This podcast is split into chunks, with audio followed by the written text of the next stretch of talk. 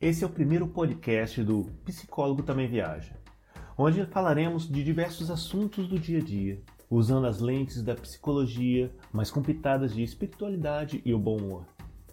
Mas sempre colocando o dedo na ferida. Por quê?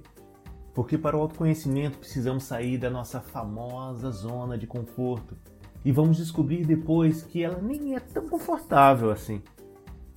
Pois é, meninos e meninas, crescer dói, mas é preciso. Temos contas para pagar, churrascos para fazer, levar a família para passear e muito mais. Mas como eu falo aqui no meu consultório, a vida não é a Disneylândia, mas também não precisa ser o um inferno. Então vamos encontrar um, o nosso equilíbrio. Mas antes de falar sobre esse primeiro tema, deixa eu me apresentar, vai. O careca que vos fala, sim, você pode não me ver, mas acredite, eu sou careca. Mas se ainda duvida, pode ir no meu canal do YouTube. Lá você vai poder ver a minha careca lustrosa e me ver falando sobre vários temas de psicologia. Em algum lugar aqui embaixo vai ter os links. Mas voltando, o careca que vos fala aqui se chama Ronaldo. Eu sou psicólogo há mais de 20 anos e atualmente vivo na Dinamarca. E muitos dos meus pacientes chegam aqui com um desequilíbrio emocional e as suas dores. Você vai perceber que eu adoro dar exemplos, então lá vai o primeiro. Feche os olhos e imagine uma casa, mas não qualquer casa, uma casa de palafitas, aquelas que ficam suspensas por grandes vigas, alicerces ou base de sustentação. Imagine a casa que você quiser. Pode ser uma casa simples ou imponente, grande ou minimalista, isso é contigo, é com você.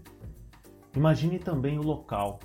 Pode ser uma praia, uma área de floresta, perto de cachoeira ou aonde você preferir. Agora, meu amigo, minha amiga, se considere sendo essa casa. E esses alicerces, bases ou como preferir, têm que estar firmes. Todos eles têm que estar firmes para manter a sua construção bem estruturada.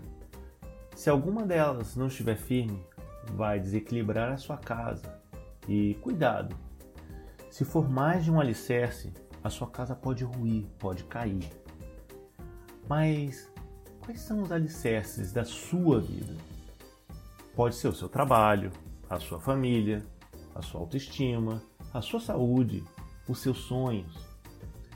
Cada casa tem seus próprios alicerces. E aí vem a segunda pergunta: como é que estão os alicerces da sua vida? Você está cuidando direitinho? Ou está deixando se deteriorar com o tempo? Ou quem sabe cuidando daquele jeito, com uma gambiarrinha aqui, outra ali?